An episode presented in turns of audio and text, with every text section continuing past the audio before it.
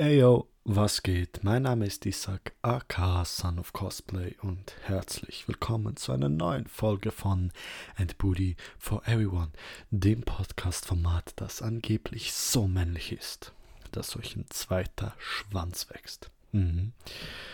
Nein, Spaß beiseite. Freunde, ich habe letzte Woche eine kleine Pause gemacht äh, und heute bin ich leicht am Schniefen. Also es tut mir leid, dass ich äh, wahrscheinlich ein paar Mal machen werde, unbewusst in das Mikrofon. Ich hoffe dennoch, dass ihr äh, nicht allzu viel äh, Hörschäden davon erleidet und dass ihr trotzdem Spaß haben werdet bei diesem Podcast. Nämlich heute geht es bei diesem Podcast um meine Top 5 und ich habe bei Instagram gefragt, äh, was für Top 5 ihr haben wollt, ob ihr eine Top 5 haben wollt und ich würde eine Stunde lang nur über fünf Sachen reden oder ob ihr mehrere Top 5 haben wollt und die Antwort war äh, mehrere Top 5s. Von mir aus, ich hätte es äh, voll durchgezogen, eine Stunde lang über fünf Sachen zu reden. Aber jetzt haben wir mehrere Top 5s. Äh, ich habe euch auch gefragt, was, was ihr genau sehen wollt. Und da kamen äh, ganz verschiedene Sachen draus. Natürlich waren auch Top 5 Booties darunter. Aber äh, das wird schwer beim Podcast-Format, bei dem man mich nicht sieht. Dennoch äh, der beste Booty aller Zeiten, definitiv von Christy Mack. Holy shit. Was für ein Booty. Was für eine Frau. ähm, aber allgemein, ich, ich muss unbedingt mal über Thema Booties und Sex mit irgendjemandem sprechen, weil ich glaube, allein wäre das extrem langweilig. Ich muss mir irgendjemanden da suchen, mit dem ich das machen kann. äh, oder vielleicht wird das auch so ein, so ein Running Gag. Ähm, äh, jeden Gast, den ich habe, frage ich als erstes, was ist dein, was ist dein Lieblingsbooty? das, das ist eigentlich auch noch ziemlich witzig. Ähm, auf jeden Fall habe ich da, äh, habe ich mir eine kleine äh, Liste gemacht mit äh, meinen Top 5 Filmen, meinen Top 5 Horrorfilmen, weil ich euch fast nur Horrorfilme. Ähm, es gibt ein paar Ausnahmen, aber ich bin extrem schwer zu überzeugen. Mein Top 5 Serien, äh, mein Top 5 Artists im Sinn von Sängern, äh, mein Top 5 YouTuber, meine Top 5 Disney-Filme und meine Top 5 Videospiele, also meine Top 5 Games. Dennoch möchte ich versuchen, so viele Filme, äh, Videospiele, wie auch immer, nebenbei noch zu nennen und mache so honorable. Honorable? Äh, keine Ahnung. ähm, äh, honorable Mentions. Also ich werde noch ein paar Filme aufzählen, die ich fantastisch fand, die aber ich nicht wirklich in meine Top 5 eingepackt habe. Das gleiche gilt eben auch für Serien und so weiter. Also ich werde einfach noch ein paar Titel nennen, die mich äh, überrascht, geprägt, äh, ausgezeichnet haben, was auch immer. Angefangen mit den Honorable Mentions bei den Filmen ist äh, Django Unchained, Mad Max Fury Road, Shutter Island, Deadpool 2, The Expendables, äh, alle, alle, Teile, äh, Sherlock Holmes mit Robert Downey Jr., 300, The Dark Knight, Snowpiercer, Star Wars. Jo, und jetzt um, zu Nummer 5. Nummer 5. Ah, und äh, ein Honorable Mention, bei dem ich mich immer wieder gestritten habe, ob ich ihn nicht als Lieblingsfilm reintun will, aber irgendwie hat er aktuell nicht so einen krassen Hype auf mich. Ähm, wie, wie es jetzt meine eigentlich, mein eigentlicher Platz 1 hat. Also Platz 1 ist eigentlich der Film, den ich nachher sagen werde, und dieser Film, den ich jetzt erwähne. Aber ich habe ihn nicht mal in die Top 5 gemacht, weil das auch irgendwo zu offensichtlich ist bei mir. Und zwar Joker von 2019 mit, ähm, äh, jetzt habe ich den Namen vergessen, das ist peinlich, mit Joaquin Phoenix. ähm, das ist ein grandioser Film, aber tut aktuell nicht so krass für mich emotional wie meine eigentliche Top 1. Deswegen habe ich ihn jetzt mal auch als Honorable Mention. Aber eigentlich ist er einer meiner Top 5 Filme. Ich switcht einfach immer hin und her. Anyway, ähm, Platz 5 Inglorious Bastards. mit geschrieben von Quentin Tarantino, mit Christopher Waltz, mit Brad Pitt, mit ähm, unzähligen anderen Schauspielern, auch mit Til Schweiger, ich glaube in seiner einzigen guten Rolle. Ähm, in diesem Film geht es um die Bastards, eine Gruppe jüdisch-amerikanischer Soldaten, die in die, die nach Deutschland reisen, um Nazis zu killen. Zusätzlich sehen wir auch noch die Perspektive von dem von Christopher Waltz, dem äh, Obersturmführer SS Landa. Was für ein Charakter! Holy shit, was für ein Charakter! Wie, wie es Christopher Waltz schafft, diesen bösen, abscheulichen Mann darzustellen als eine edle, fast schon zum Heraufschauende äh, Person. Das ist unglaublich. Also, Nazis sind Dreck. Komplett. Widerlich scheiße. Ähm, er sagt sogar selber, dass ähm, die Soldaten, also die einfachen äh, Nazi-Soldaten, ähm, nicht gerade die schlausten sind und nicht gerade weit denken können. Ähm, das gilt auch für die Neonazis heutzutage. Das gilt allgemein für rechtsextreme Leute, die denken, sie wären was Besseres, nur weil sie entweder eine andere Hautfarbe haben oder eine andere Herkunft. Sich mit etwas zu brüsten, das du nicht ändern kannst, ist dumm. Du kannst äh, stolz darauf sein, du kannst glücklich sein, eine Kultur, eine Heimat zu haben, die, die anscheinend zu dir passt und die du gern, äh, die du liebst aber du solltest nicht andere dafür diskriminieren, dass sie nicht von dem gleichen Ort sind wie du. Anyway, ähm, es ist ein Quentin Tarantino-Film. Das heißt, es gibt viel Gewalt, es gibt krasse Spannungen, krasse Szenen. Ähm, die Szene in der Bar beispielsweise ist unglaublich spannend, weil man die ganze Zeit denkt, okay, die Leute werden entdeckt. Und dann werden sie es doch nicht. Und dann, als sich die Situation beruhigt, ist sie plötzlich BAM! Komplett am Eskalieren.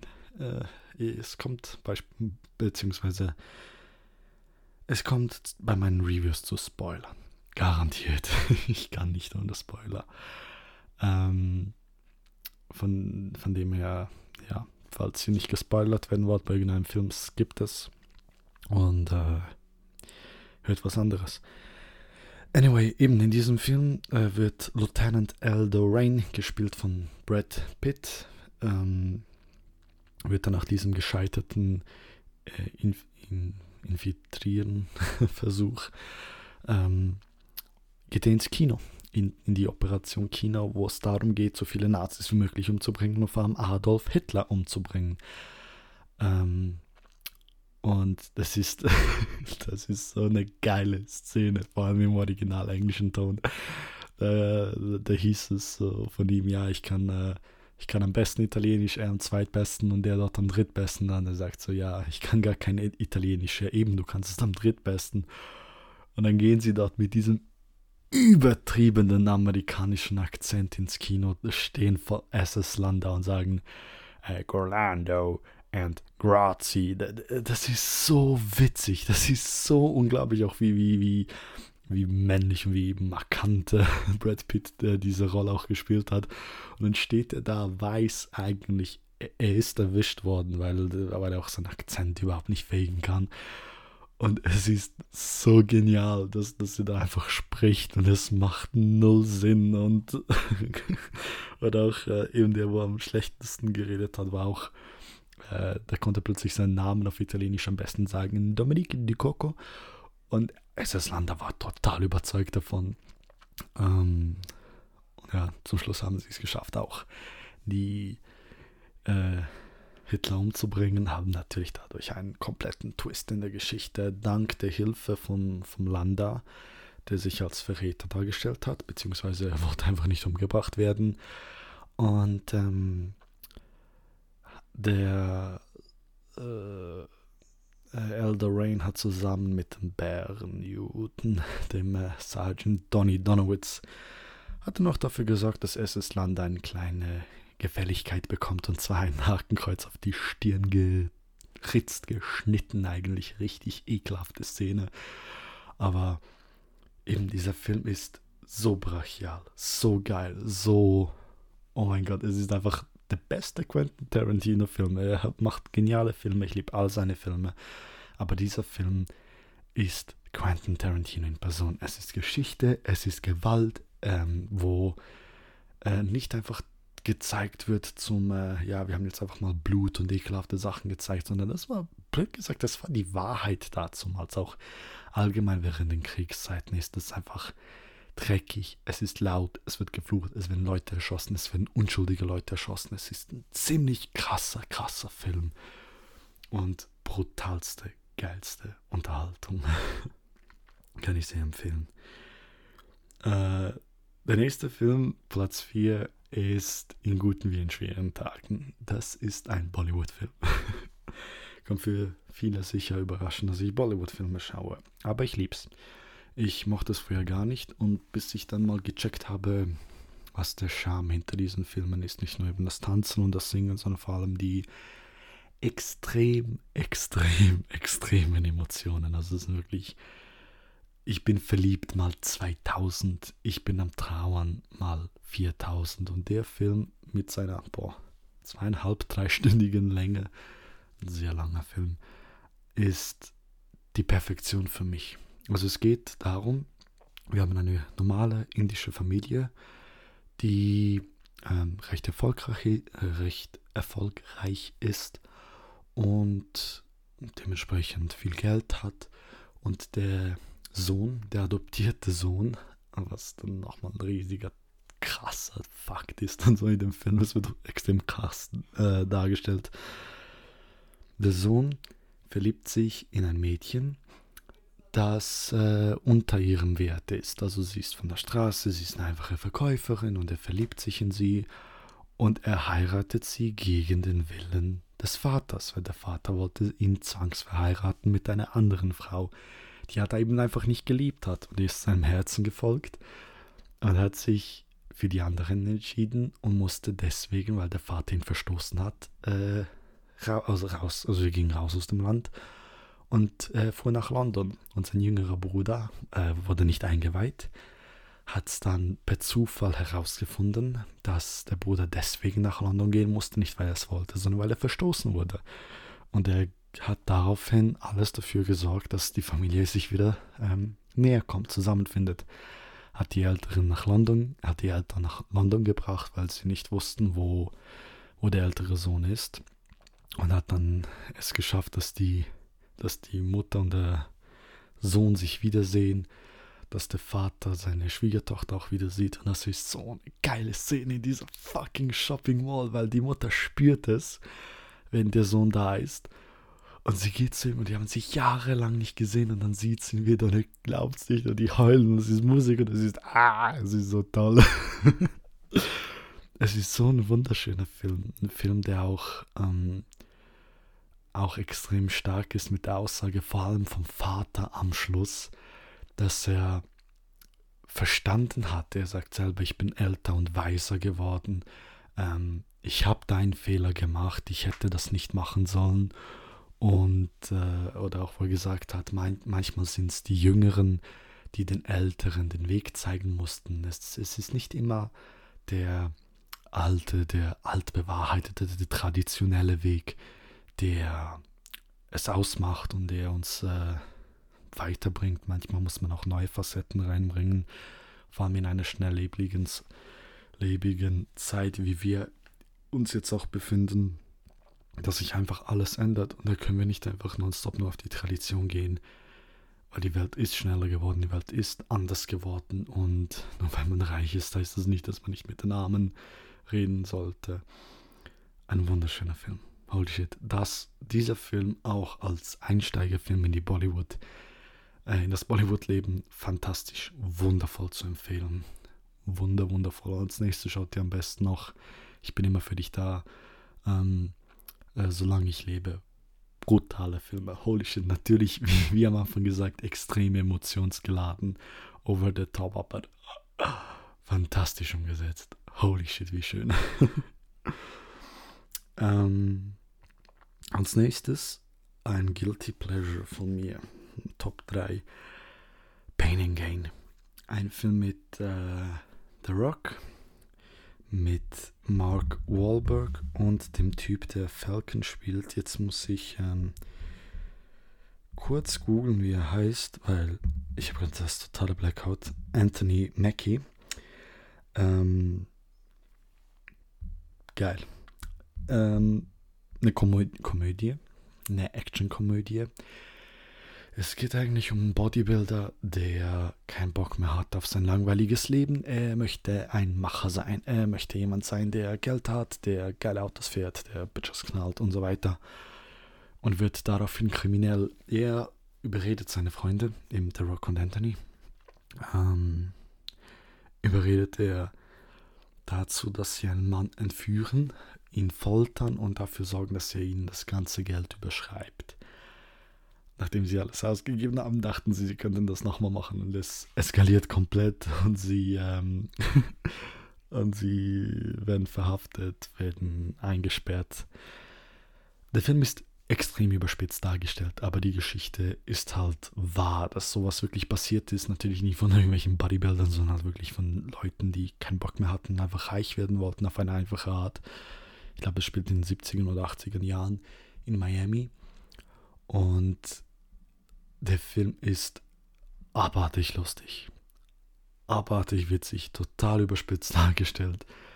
Da, da der Rock beispielsweise so 6 mal 6 Meter, das war, glaube ich, seine krasseste Form, die er jemals hatte. Und er ist der totale Jesus-Freak, das sagt er selber, ist extrem, ist extrem ähm, äh, Gott versessen und äh, möchte einen Juden zum Christentum überreden.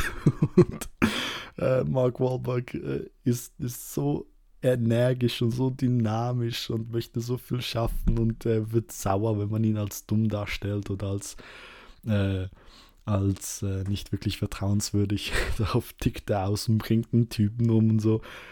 Natürlich so, oh mein Gott, schlimm, schlimm, aber in, in diesem Film wird das so krass dargestellt, auch dass sie ähm, zum Schluss, zum Schluss äh, haben sie, wurden sie nur, äh, wie heißt das, äh, nicht, äh, nicht, nicht verhaftet, sondern äh, man hat sie als schuldig befunden, weil sie äh, die, ein, die, die eine Frau von dem, von dem Dude umgebracht haben und man konnte dank der Silikone in ihrer Brust genau feststellen, wer das war und eben daraufhin der Mord auf sie beziehen.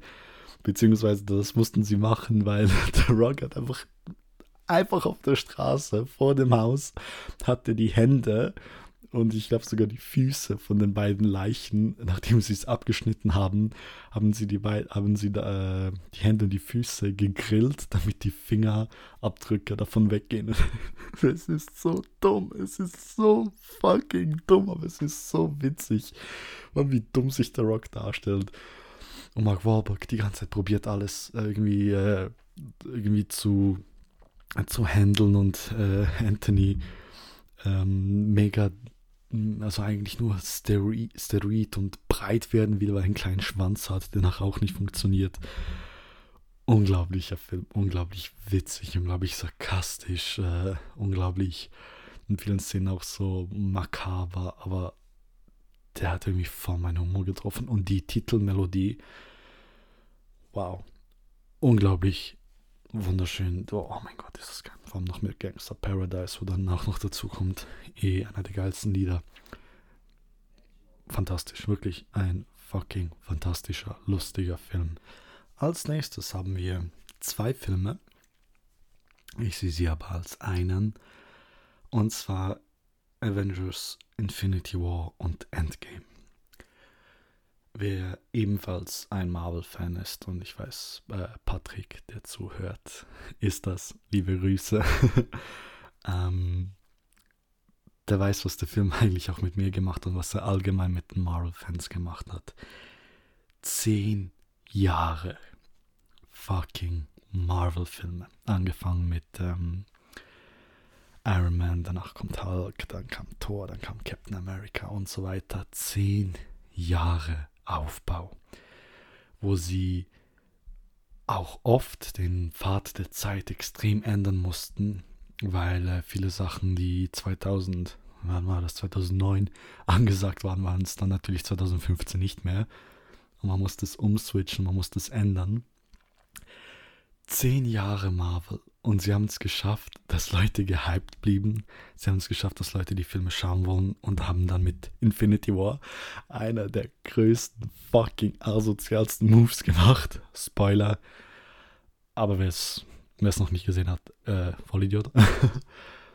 Zehn Jahre und dann haben sie zum Schluss einfach die Hälfte der Avengers beziehungsweise die Hälfte der Superhelden einfach umgebracht. Thanos, gegen den man den ganzen Film über gekämpft hat, der zehn Jahre lang der Hauptbösewicht war. Man dachte immer so, ja, ja, die schaffen das eh. Hat es zum Schluss geschafft, die Hälfte aller lebenden Wesen in der Galaxie auszuschalten. Und so endet der Film.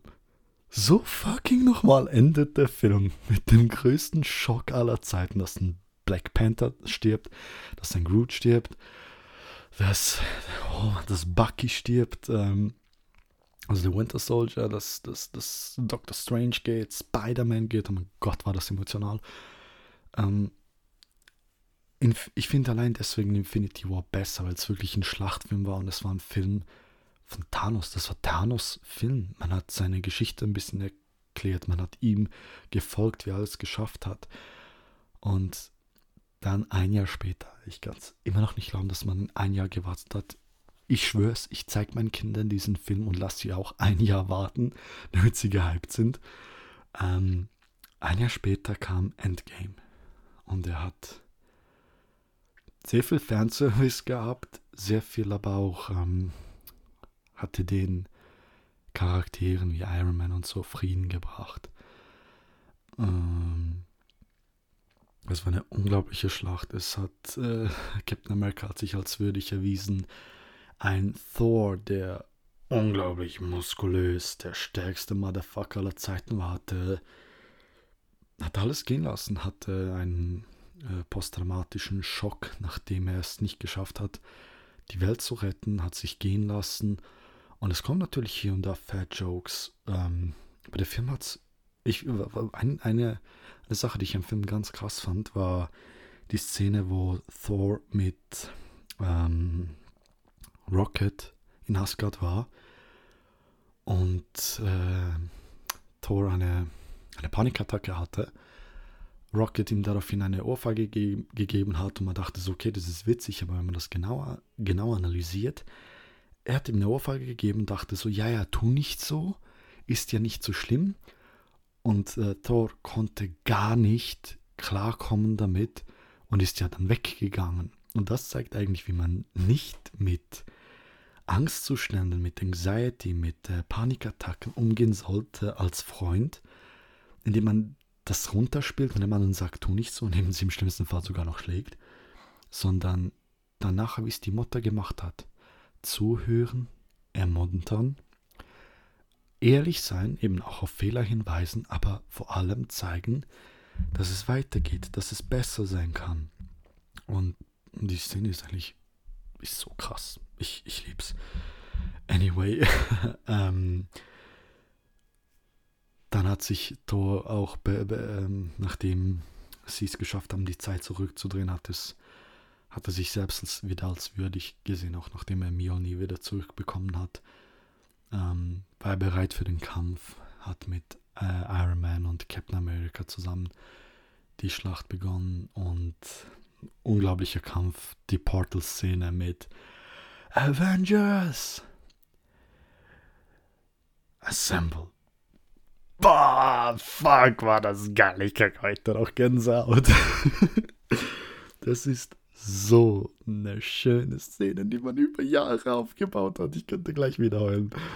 Ähm, und einfach der ganze Aufbau von dem Film, wie man es gemacht hat, wie man es gehypt hat, dann die Schlachten, dann die Kämpfe dazwischen, dann die Momente, wo Spider-Man da am Boden lag, die, die fucking Heldinnen kamen und dann jeden in die Fresse getreten haben. Die Szene mit Gamora und Star-Lord und dann zum Schluss ähm, Tonys Sacrifice, also Tonys ähm, Opfer mit dem ähm, I am Iron Man. und er hat alles wieder gerade gebogen, ist dadurch auch, Achtung, Spoiler, gestorben. Ähm, Mr. Stark, we won, Mr. Stark, Tony, um, you can rest now. Fies, extrem fies.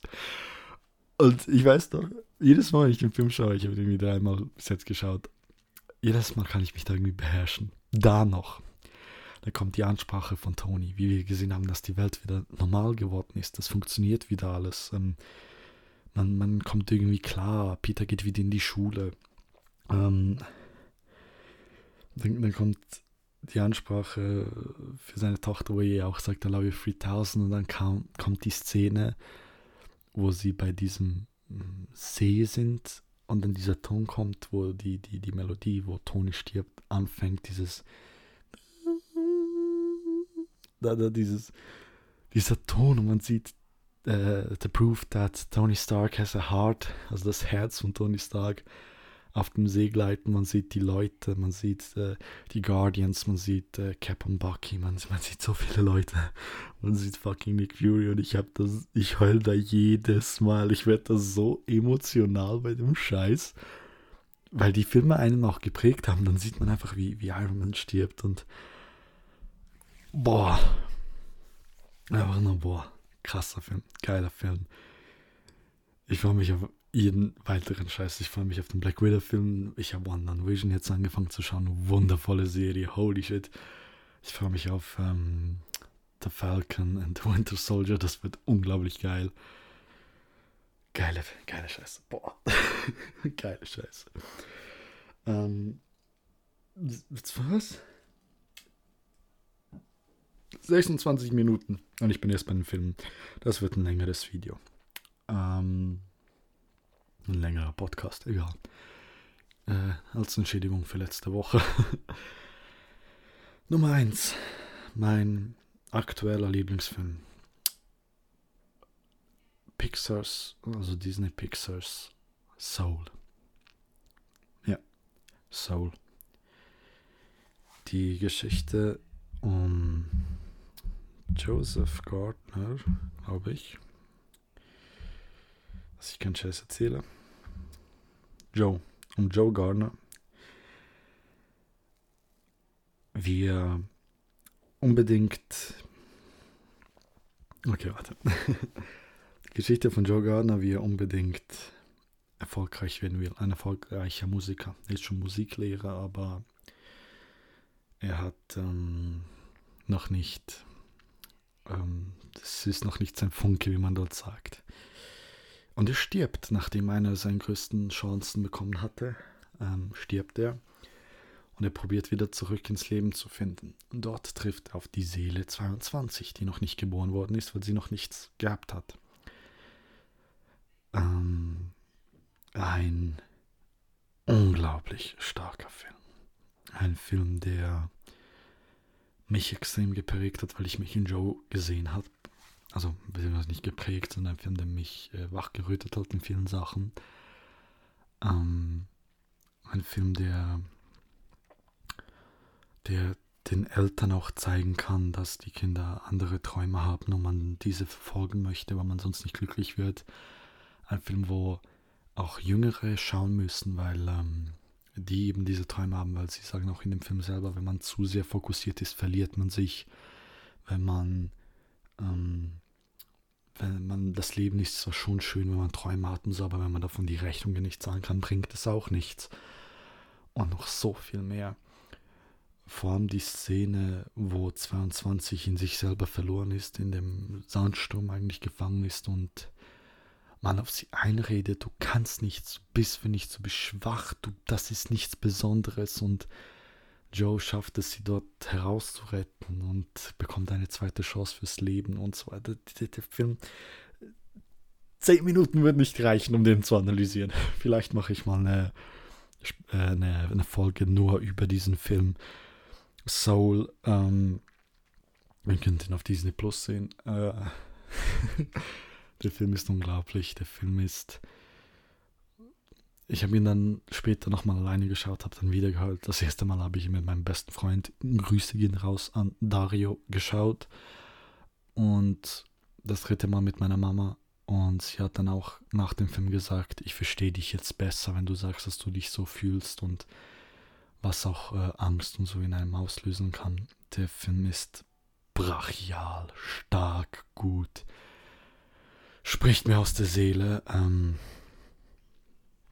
ja, schaut ihn an. Wundervoller Film. Ich habe geheult.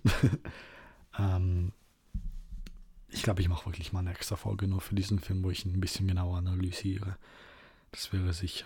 Und auch bis mit meinem Zusammenhang ähm, rede. Das wäre sicher eine geile Folge. So, wir machen weiter mit meinen Lieblingshorrorfilmen. Da auch wieder ein paar ähm, Honorable Mentions. Insidious, Der Exorzist, Midsommar, Freitag der 13. S, die, die neue Verfilmung mit, ähm, boah, jetzt habe ich seinen Namen vergessen. Fuck, jetzt habe ich seinen Namen vergessen. Ich will es nicht, ich bin so scheiße Namen merken. Ähm, ähm, ähm, ähm, ähm, mit Bill, Bill Skarsgård, yes, ich habe es geschafft, bevor ich es gegoogelt habe. Mit Bill Skarsgård. Shining, Funny Games, Saw, Halloween und Märtyrer. Kranker Film, schaut den nicht, wenn ihr leicht geekelt sein könnt. Ähm, also, Top 5. ich will mich irgendwie beeilen, aber irgendwie auch nicht. Ähm, Top 5. Rec.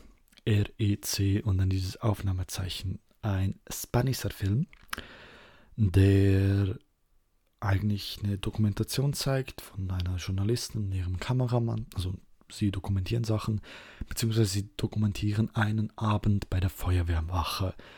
Und die werden zu einem Einsatz gerufen, wo halt äh, man Hilfe braucht. Und es stellt sich fest, dass die Mitbewohnerin die dort ist, äh, nicht wirklich einfach krank ist, sondern ein Zombie. Äh, Daraufhin wird sie erschossen.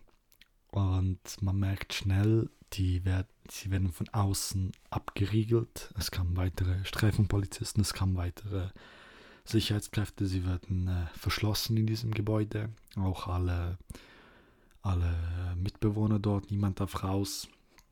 Äh, Leute sind gebissen worden, werden daraufhin auch zu Zombies und es ist eine ziemlich krasse, geile Action, Drama, Panik und so weiter. Achtung, Spoiler für das Ende. Sie schaffen es irgendwie immer wieder zu überleben. Da wird der gebissen, da wird die gebissen, da wird die jüngste Tochter gebissen und so weiter.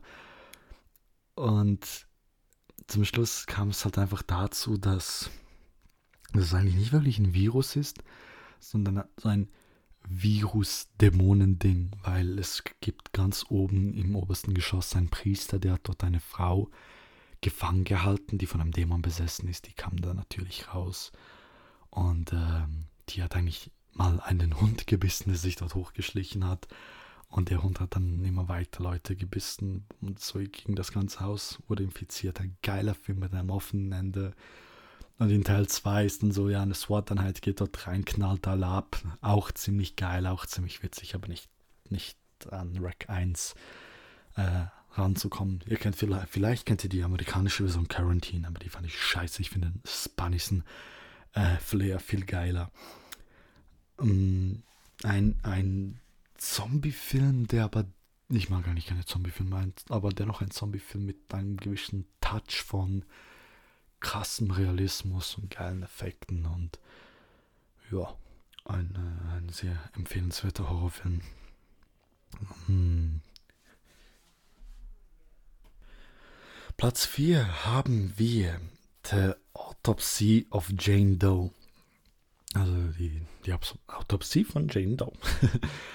ähm, Jane Doe ist der Name, den man äh, weiblichen Personen gibt, die man nicht identifizieren kann. Also ähm, in Amerika Leichen, die keinen Ausweis haben, bla bla bla, die heißen einfach dort Jane Doe.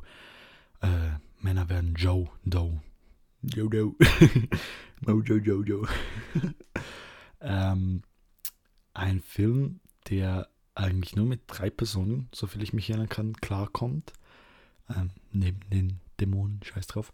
beziehungsweise Geistern, der, oh mein Gott, die Schauspielerin, die die Leiche spielt, die liegt wirklich die ganze Zeit regungslos dort und macht ihre Blicke, macht das Ding, oh mein Gott, wie sie das ausgehalten hat, die ganze Zeit dort rumzuliegen, verstehe ich nicht. Viele sagen ja einfach, aber bleibt man mit offenen Augen die ganze Zeit liegen, das ist sehr unangenehm. ähm, der Vater und der Sohn sind, ähm, sind die, die, boah, ich kenne den Fachausdruck nicht. Die, die Leute, die, die autopsieren. ich kenne echt den Fachausdruck nicht dafür. Ich google es ein anderes Mal. Und ich google es jetzt schnell, weil ähm, so habe ich einen Bildungswert erfüllt. Wie heißen die Leute, die Autopsien durchführen? Ähm, eine Obduktion bedeutet äh, innere eine Leichenöffnung. Ähm, Gibt es ein Fachauswort, Fachwort dafür überhaupt? Wie nennt man den Beruf? Ah, Pathologie, Pathologen, Forensiker oder auch Anatomen. Ah, das sind Pathologen, stimmt. Geil. So, ich habe einen Bildungswert erfüllt. ähm, eben, äh, der Film ist, also er wird so extrem mystisch aufgebaut. Je mehr sie von ihr aufmachen, desto mehr Shit happens und so. Also am Schluss stellt sich eben fest, dass die äh, Jane Doe nicht, wie man äh, gedacht hat, einfach äh, eingesperrt wurde, also umgebracht und vergraben wurde, sondern dass sie eine Hexe ist die man absichtlich äh, verbuddelt hat, dass, damit man sie nicht, nie mehr findet, weil sie unglaubliche Macht, äh, äh, Machtfähigkeiten hat. Der Schluss hat es am besten gezeigt. Sie war ja komplett aufgeschnitten, Sachen haben nie gefehlt, Zettel wurden in sie gelegt und so weiter. Und sie hat es geschafft, nachdem der Vater gesagt hat, für schon mein Sohn nimm mich dafür, hat sie ihm alle Knochen gebrochen, sämtliche Scheiße auseinandergenommen und hat sich damit regeneriert. Oh mein Gott, ist ein geiler Film, ohne Scheiß. Ich habe den jetzt so simpel wie möglich erklärt. Schaut den, der ist so fucking geil. Äh, richtiger, richt, mal was Richtiges, mal richtig was anderes. Auch die Musik dort, das Radio und so. Bombe. Ähm, als nächstes haben wir Conjuring 2. Äh, der zweite Teil der Conjuring-Reihe, beziehungsweise allgemein der James Wan äh, der Produzent-Reihe mit Annabelle, mit Tanan, mit äh, La Llorona und vielen anderen, wo noch kommen werden.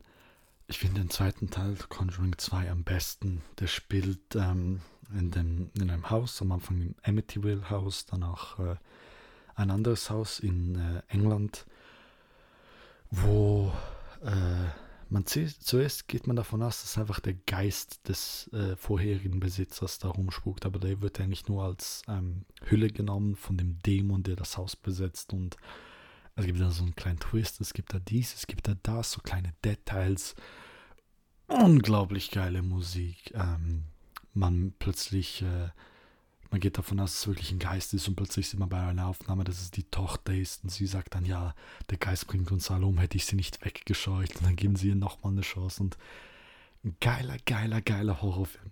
Wer wirklich auf geile Horrorfilme steht, nicht mit nur Jumpscares und jenster Scheiß und bla bla bla, sondern wirklich Stimmung wird aufgebaut, man wird, man, es wird geschaut, dass, äh, dass, dass man wirklich Angst bekommt, man sich unangenehm fühlt, der schaut diesen Film.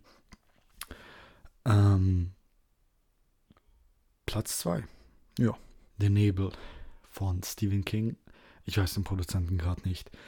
Ähm, also Der Nebel ist ein Buch von Stephen King und da wurde produziert. es geht darum, ein mysteriöser Nebel breitet sich über eine kleine Stadt aus. Daraufhin verschließen sich viele Leute ein Vater mit seinem Sohn, eine ziemlich, eine verheiratete, ziemlich krass gestörte Gläubige, also versessen, sagen wir es mal so. Und verschiedene Leute verschließen sich in einem Einkaufszentrum, beziehungsweise in einem Einkaufsladen.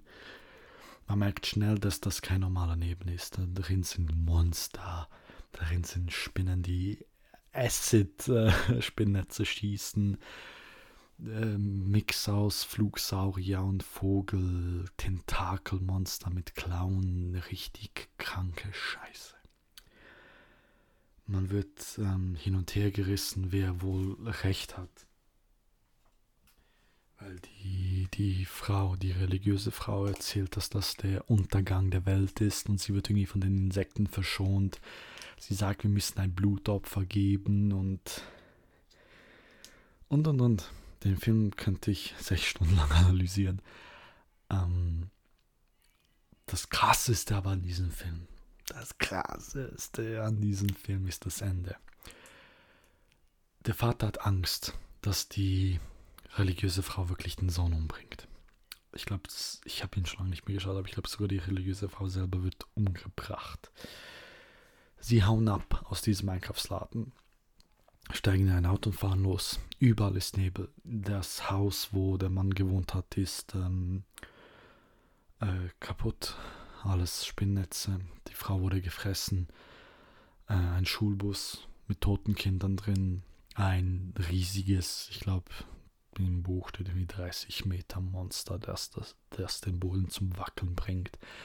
Geht da ihnen vorbei. Mit Tentakeln, wo runter, runterragen Holy shit. Boah, was ein geiles Bild. Und zum Schluss geht ihnen das Benzin aus. Sie sind zu fünft in dem Wagen und sie haben vier Kugeln. Der Vater schießt den Sohn, seine Freundin, also eine Kollegin, und ein älteres Paar, das sie mit dabei hatten. Und er schreit, er schreit in Schmerzen. Er hat ganze fucking Sohn umgebracht, weil er nicht will, dass er von diesen Insekten gefressen wird. Das ist ein viel gnädigerer Tod. Er schreit, er hat Schmerzen, er steigt aus dem Auto und sagt, Kommt her, kommt her, fresst mich auf, kommt her, kommt schon. Und drei Sekunden später, drei Sekunden später, kommt das Militär mit Flammenwerfern. Ey. Da setzt doch so eine Musik ein, die erzeugt Gänsehaut. Er sieht das Militär. Er sieht auch, dass Menschen gerettet wurden. Er sieht, wie sie mit Flammenwerfern die Insekten töten. Er bricht in auf den Knien zusammen und schreit und schreit und schreit und schreit und schreit und schreit. Sich wirklich die Seele aus dem Herzen hat, Schmerzen, psychische, unglaublich. Und so endet der Film mit dem widerlichsten Ende aller Zeiten. Boah, ich hasse dieses Ende. Richtig krasses, ekelhaftes Ende. Wo man einfach so jegliche Hoffnung verloren hat, dass man nie wieder glücklich wird. Oh Mann. Und der Film eben, es hat eine geile Spannung. Es hat so, eben man hinterfragt, so, wenn man ihn ein zweites Mal schaut, okay, die Frau sagt, der Nebel endet, wenn das Kind stirbt und das Kind ist ja gestorben. Danach hat ja der Nebel geendet. Stimmt, stimmt das, wo sie gesagt hat, stimmt das nicht? Viel allgemein viele biblische Einflüsse und oh mein Gott, einfach ein kranker Film, krank geiler Film. Ich hoffe, das habt ihr jetzt gerade nicht gehört, weil das war mein Nacken. Platz 1 meiner Lieblingshorrorfilme ist Hereditary von Ari Aster. Ähm, hat, ich glaube, zwei Filme davor gemacht. Einer davon, äh, The Strange Thing About the Johnsons, wo ein Sohn seinen Vater vergewaltigt. Ein ziemlich komischer Film, irgendwie geht aber 30 Minuten. Ähm, ein Film, der Toni Collette, die Schauspielerin, wo Annie gespielt hat, für mich zur ungeschlagenen Platz 1 der Schauspielerin gemacht hat. Ihre Performance, allgemein alle Performance, Performance von jedem Schauspieler dort. Auch Millie Shapiro, Alex Wolf und und und. Boah, ist der Film schlimm. Ich mag Horrorfilme.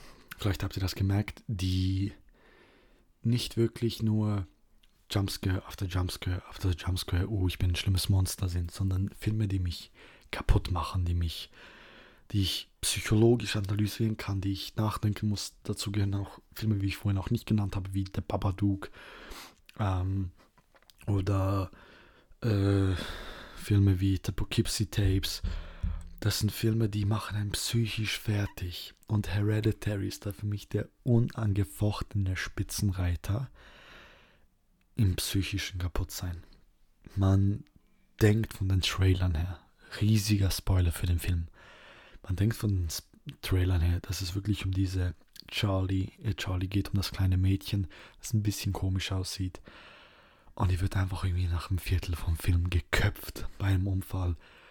Es geht um Schmerz, es geht um Leid, es geht um Verlust. Diese Szene von ihrem getrennten Kopf hat mich wochenlang verfolgt und depressiv gemacht. Ein riesiger Wechsel in der Laune, in der Stimmung. Durch und durch einfach ein fucking genialer Film. Mit einem Ende, das, das zeigt, dass eben nicht immer alles einfach Glückseligkeit ist und die Familie findet wieder zurück und jeder liebt sich. Ganz im Gegenteil, fast alle sterben, also alle sterben.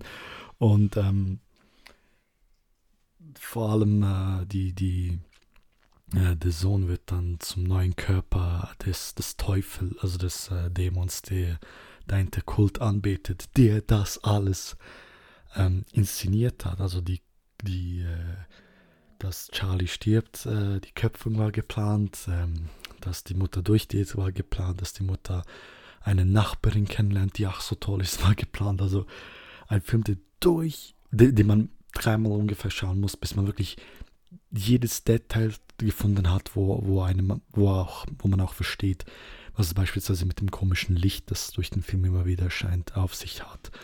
Und, und, und. Creepy, geil, dep deprimierend, wirklich.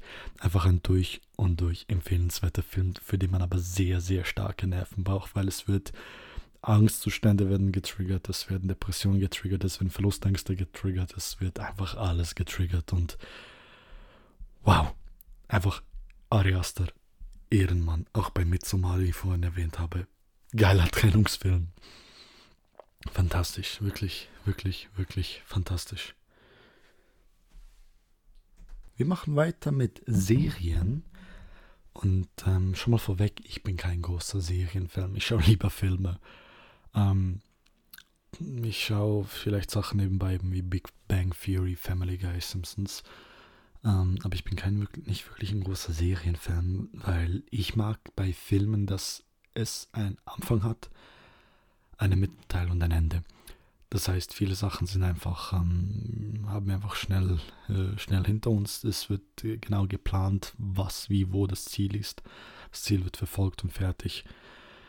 Bei Serien hat es oft das Scheißproblem, dass Sachen anfangen, dann kommt was dazwischen, dann wird es hingezogen, dann wird es dies, dann wird es das. Und das mag ich nicht, wenn es nicht wirklich einen größeren Sinn dahinter hat. Deswegen lasse ich mich von Serien sehr schwer fesseln und habe schon und habe auch sehr wenig Serien geschaut. Ähm, Honorable Mentions habe ich eigentlich nur eins und zwar Game of Thrones.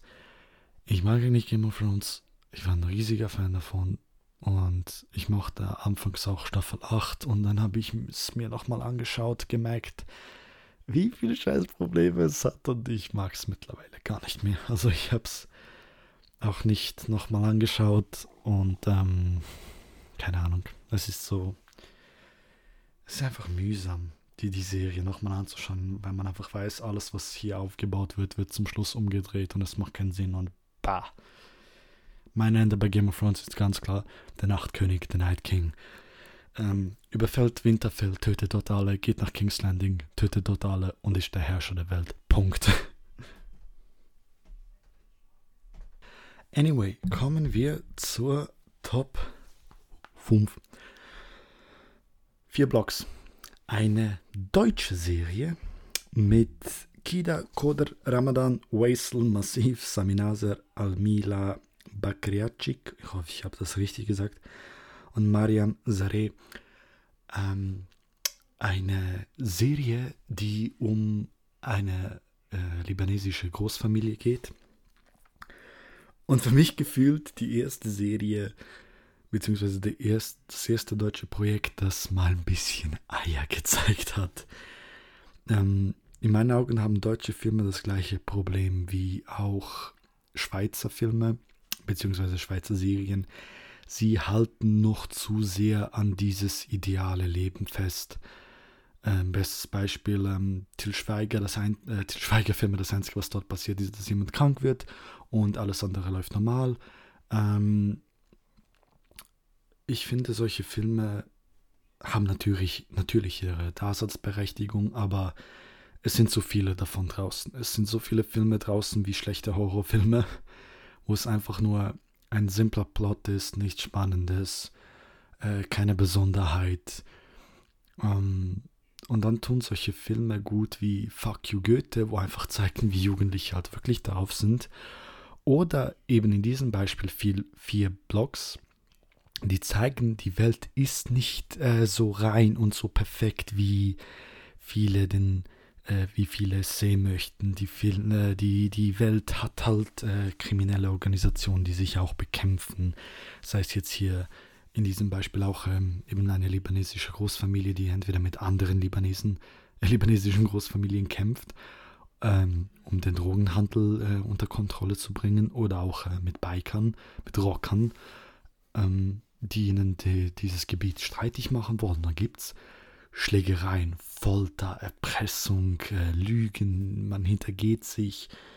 Hm, stimmt, Dogs of Berlin hätte ich auch noch nennen können, das ist auch ähnlich, aber ich finde einfach vier Blocks viel besser gelungen, vor allem durch die grandiose Schauspieler, schauspielerische Leistung von Kida Ramadan, die also durch die ganze Serie nehme ich ihm sehr ab, dass er ein, ein Familienoberhaupt ist, jemand, der zwar aussteigen will, aber dennoch weiß, zu was er fähig ist und was er tun muss, um voranzukommen.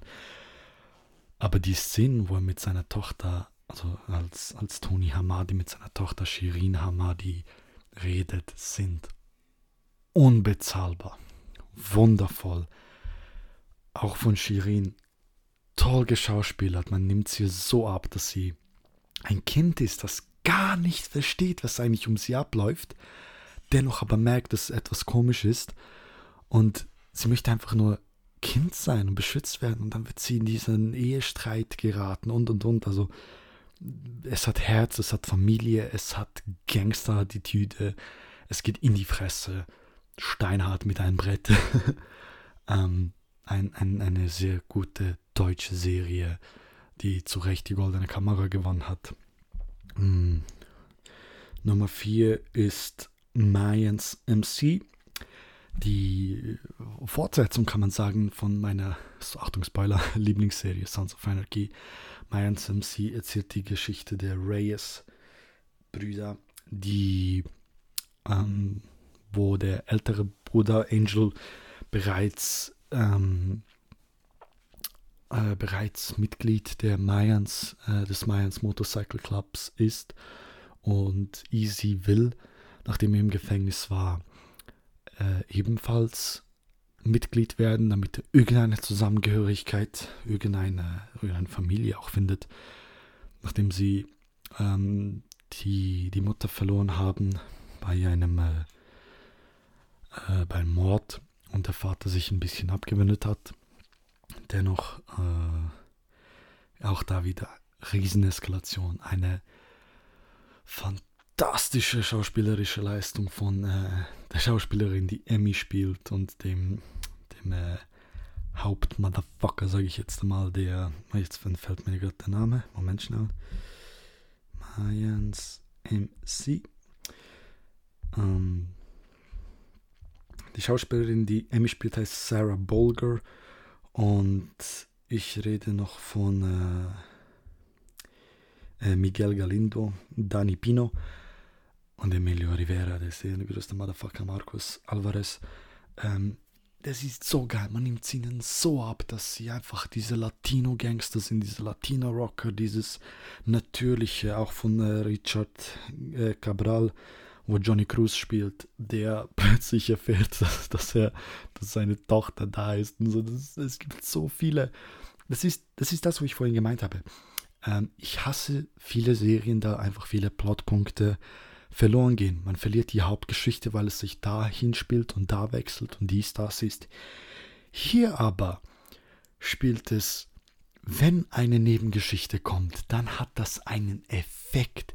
Dann hat das einen Effekt auf die, auf die, auf die Charaktere oder auf die Geschichte selber. Ähm, das Mädchen, ähm, das Mädchen beispielsweise killt einen Truckfahrer, der sie äh, anfassen will und der ähm, der äh, Easy äh, hilft dir, versorgt in den Kofferraum, danach wird er kontrolliert und plötzlich äh, muss er von der Polizei abhauen. Daraufhin wird Johnny wütend, bla bla bla. Es hat so eine Kettenreaktion, die auch die Charakter ändert und auch eben viele Geheimnisse auch rauskommen und so, wo ich einfach sagen muss, Hut ab, auch für Kurt Sutter, auch wenn er da die, glaube ich, den Produzentenstuhl abgegeben hat, da es einfach ein bisschen Backlash gab ähm, da viele sagen, ja, es kann nicht sein, dass ein White Dude äh, eine mexikanische Serie leitet, aber das ist das Leben heute. Das ist eine ganz eine andere Geschichte. Ähm, er hat ja nicht allein dran gesessen, er hat ja mit vielen anderen zusammengearbeitet, aber trotzdem musste er den Produzentenstuhl abgeben. Wie auch immer, ich hoffe, die Serie geht bald weiter. ich, ich lieb's. Ähm, als nächstes haben wir auf Platz 3 die Motherfucking Peaky Blinders. Wo soll ich da anfangen? Also, die Peaky Blinders Gangs of Birmingham ist eine Geschichte über eine äh, Gang, eben die Peaky Blinders.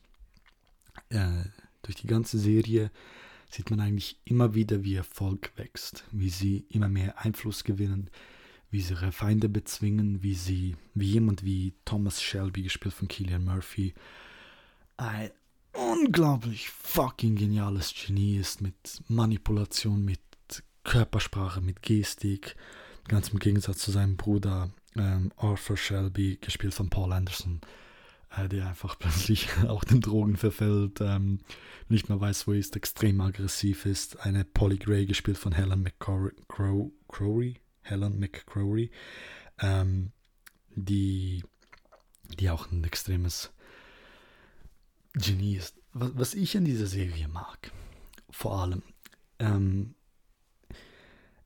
es zeigt einen natürlichen Ablauf. Es zeigt auch einen Ablauf der Geschichte, dass Leute auch einfach asoziale Wichser sein können, die auf deine Gefühle scheißen.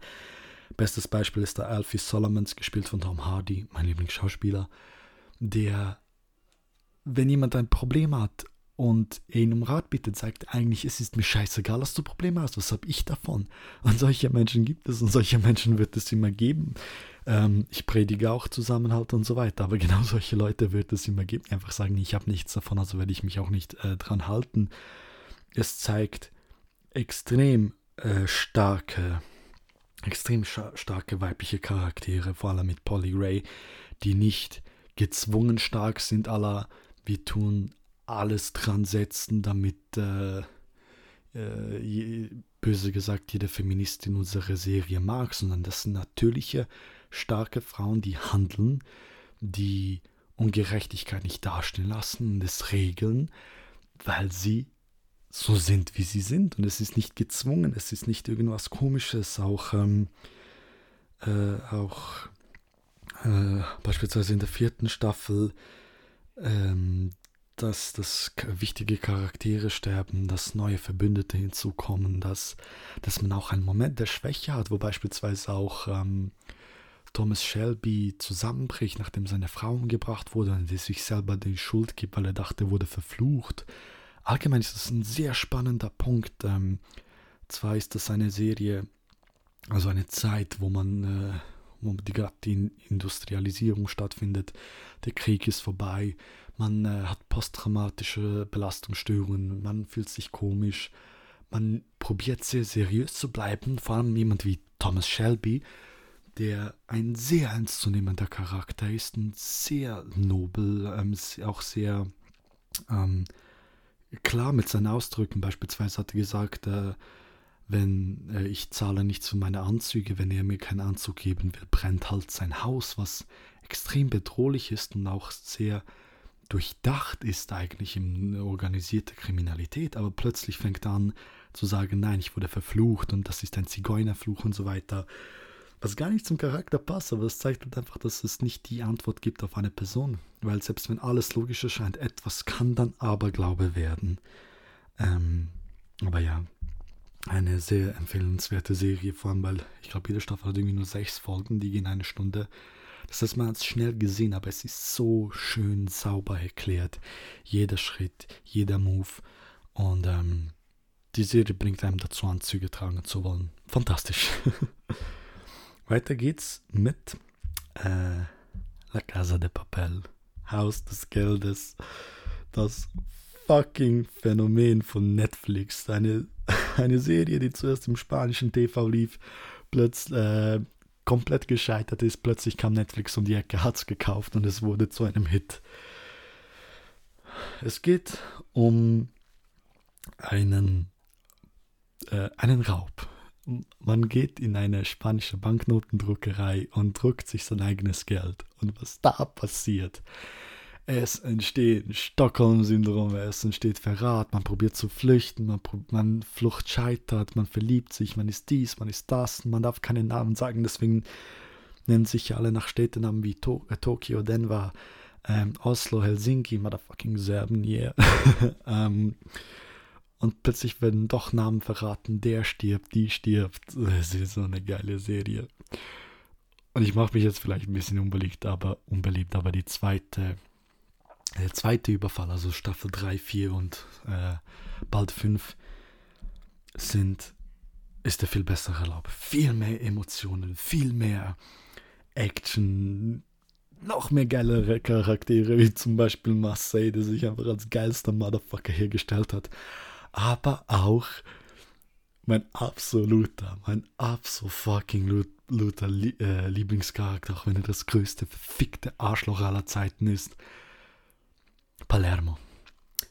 Ähm, Palermo oder Martin Berotte ist unglaublich, unglaublich geschrieben. Vor allem seine Introduction mit, äh, also seine Vorstellung mit äh, Who Can It Be Now, wo er einfach tanzt und äh, lacht und wie er ist und wie schmerzgeprägt er ist durch den Verlust von Berlin, in den er verliebt war. Ähm, seine, seine Erklärung mit Bum Bum Ciao, wo, wo er eigentlich sagt, äh, das Beste am, äh, am Sex zwischen zwei Männern ist das, dass keine Frau dabei ist. Also, sie sagen es ja in der Serie selber, ähm, er ist nicht schwul, er ist frauenfeindlich. Was, was ihn einfach als so verfickt großes Arschloch darstellt. Aber ich feier's aus dem Grund, dass er dieses fucking Klischee, äh, das aktuell in der, vor allem in der Cancel Culture und in der Woke-Szene gibt, dass ähm, es tut mir leid zu sagen zu müssen, dass äh, schwule Männer, die die besseren Menschen sind, also die besseren Männer sind, ähm, es fällt einfach extrem auf, dass es in letzter Zeit ein bisschen gezwungen ist, sie einfach gut darzustellen. Sie darzustellen als perfekt, als lieb, als, ähm, als äh, die, immer die Guten. Und ich finde, Palermo grätscht da so geil rein, indem man zeigt, ja, er ist schwul, er ist anders, aber er ist trotzdem verdammter Wichser, der ein extremes Problem gemacht hat, indem er eine Wache befreit hat, aber auch indem er einfach ähm, eben, wie, wie, wie ich sagen muss, frauenfeindlich ist, was nicht zu erklären ist, was nicht als Helden da macht. Ähm, Frauenfeindlichkeit ist was Widerliches, aber in einer Serie, in einer fiktiven Serie, ist er als Charakter für mich dermaßen einzigartig, der auch äh, lernt, der auch seinen Fehler einsieht. Deine ähm, Kollegin durch seine Taten gestorben ist. Und er auch merkt, so ich bin in einen Abgrund gestürzt, in den ich nie hätte sein sollen, weil ich getrauert habe, weil ich meine Liebe verloren habe. Ähm, er ist ein Charakter, den, den, den, den ich so sehr liebe, da er mit seiner unperfekten Art so perfekt ist. Äh, das gleiche auch mit der Hauptcharakterin. Äh, ähm, übrigens, äh, Palermo wird von Rodrigo de la Serna geschrieben oder auch ähm, eben Tokio gespielt von Ursula Carbero. Ähm, die ist so eine fucking oh Gott, das war mein Vater. ähm, sie ist so ein fucking geiler, imperfekter Charakter. Ein Charakter, der stark ist, der mutig ist. Eine, eine Raquel Murillo, die Kommissarin, oder eine Nairobi, das sind starke, starke, starke Frauen, die man liebt, die man gerne hat. Und wenn sie einen Fehler machen, hasst man sie und dann retten sie es wieder. Und die Serie ist so fucking geil, so fucking gut.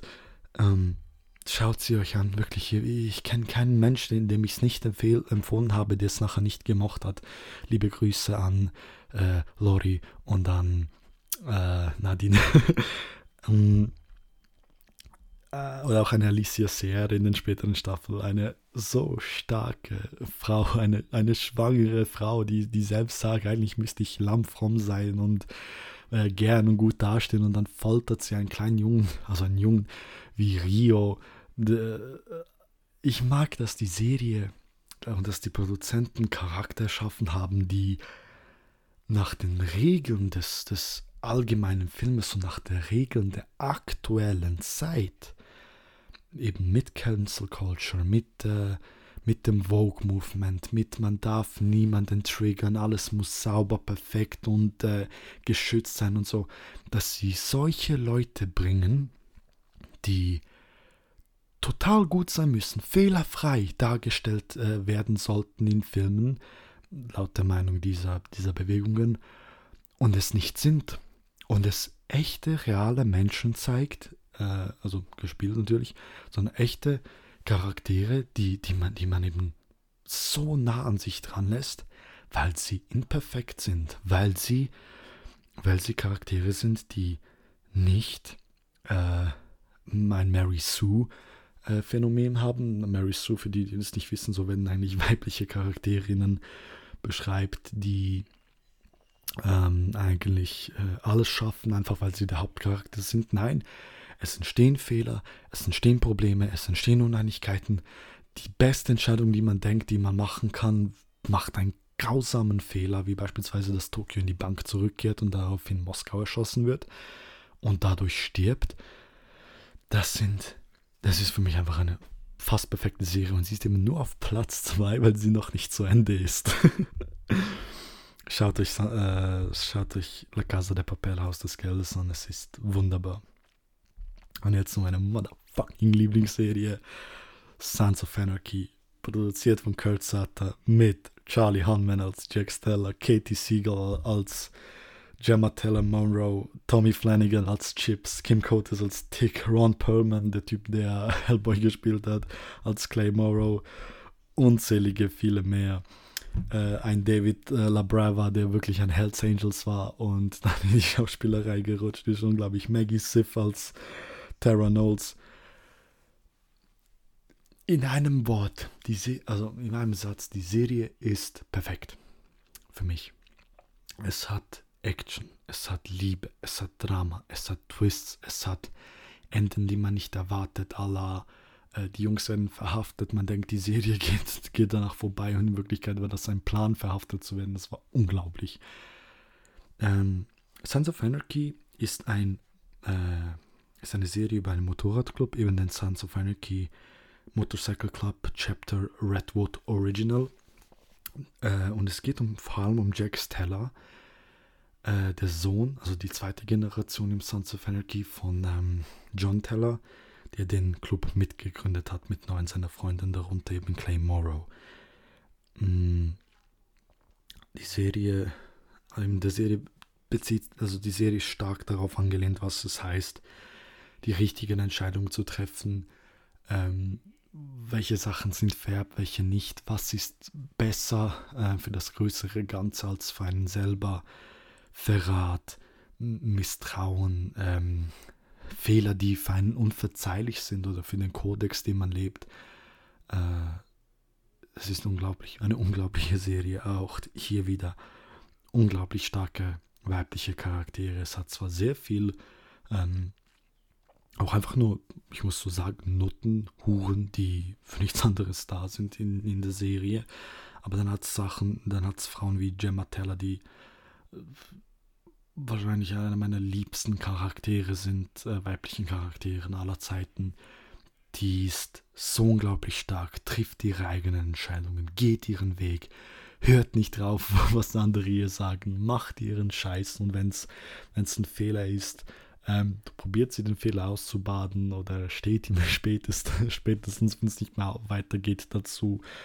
Ähm, äh, da gibt es diese wundervolle Szene, wo, wo Gemma Teller mit äh, Tara, der Frau von Jack Steller, äh, also des Hauptcharakteren, wo sie da diese äh, diese äh, Pflegekraft umbringen, weil sie sie verraten wollte, weil Gemma in dieser Zeit gesucht wird. Und das machen sie zu zweit mit der Hilfe von dem meinten ähm, äh, Motorclub, Motorclub-Mitglied.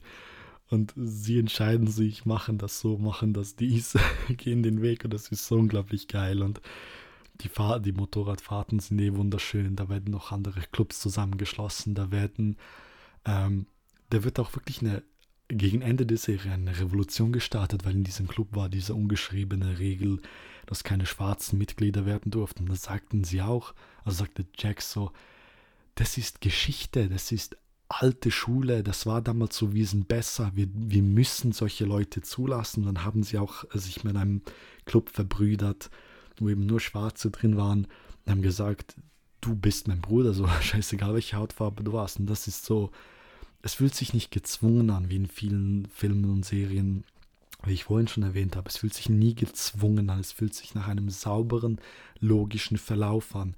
Äh, Jax hat so viel äh, Zeit und äh, Willen in diesem, äh, in diesem äh, Schwarzen, also im Club äh, äh, gesteckt, der, der eben nur von schwarzen Männern, also der Club war nur mit schwarzen Männern befüllt, ähm, sie haben sich als loyal gezeigt, als stark gegenseitig, haben sich gegenseitig beschützt und und und.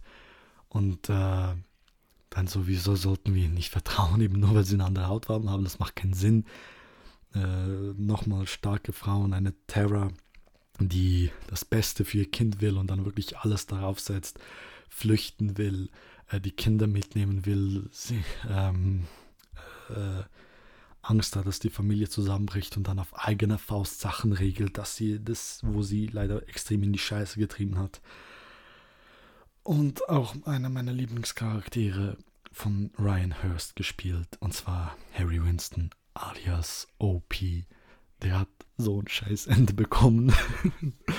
einen traurigen Tod, der sich als loyaler Bruder äh, gezeigt hat, der total eine total kaputte Seele hatte, durch den Verlust seiner Frau. Dann hatte, dann hat er eine Freundin bekommen und äh, die hat ihn verarscht, äh, weil sie ein Kind abgetrieben hat, äh, das er unbedingt wollte. Er hat Angst, er kann nicht in, seinen Kindern nicht in die Augen schauen und, und, und, und, und. Eine total kaputte Seele, aber ein wundervoller gespielter Charakter. Wahnsinn. Oder auch Drea De Matteo, wo Wendy Case spielt, die Ex-Frau von Jax, die heroinabhängig war und fast sein Kind damit umgebracht hat, ähm, danach clean wurde und das probiert hat, sich dort einzumischen und selber gemerkt hat, das ist nicht schlau, wie ich das mache. Und zum Schluss einfach, weil sie eine gute Seele ist, auch ihr Kind wiederbekommen hat, mehr oder weniger. Fantastisch, einfach fantastische Serie, motherfucking fantastische Serie. Oh, ich sehe gerade ähm, Ellie Walker als äh, Agent June Stahl die so eine fucking taffe FBI, ähm, oder? Nein, sie war DEA. Ich glaube, sie war DEA-Agentin ähm, gespielt hat, wo, wo man einfach wirklich wusste, die Frau, die ist tough, die ist hart, die ist cool. Ich nehme ihr alles ab. Die, die, die ist der Boss hier und niemand anders. Und das war einfach fantastisch, hier bei jeder Szene hier zuzusehen. Und weil ich gerade die EA gesagt habe, Honorable Mentions, Breaking Bad, das war, das war auch eine gute Serie, die ich gesehen habe. Bloß habe ich sie, ich habe sie zweimal durchgeschaut und danach nie mehr. Aber auch Breaking Bad, fantastische Serie. Also, ähm, ich nehme seit über eine Stunde auf.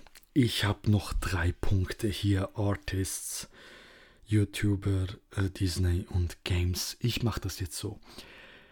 Das wird der erste Teil. Ähm, ich lade äh, das nachher hoch. Dann habt ihr was, wo ihr heute schauen könnt, äh, wo ihr heute oder morgen oder allgemein hören könnt. Und am, ähm, sage ich mal, am Mittwoch kommt der zweite Teil von hier, wo ich äh, weitermache mit äh, Lieblingssängern, YouTubern, Disney und Games. So habt ihr was äh, verteilt durch die Woche und ich mache ich es wieder gut, was ich, dass ich letzte Woche nichts produziert habe. Ähm, dementsprechend, ich hoffe, es hat euch bis hierhin gefallen. Stay healthy, stay sexy and booty for everyone.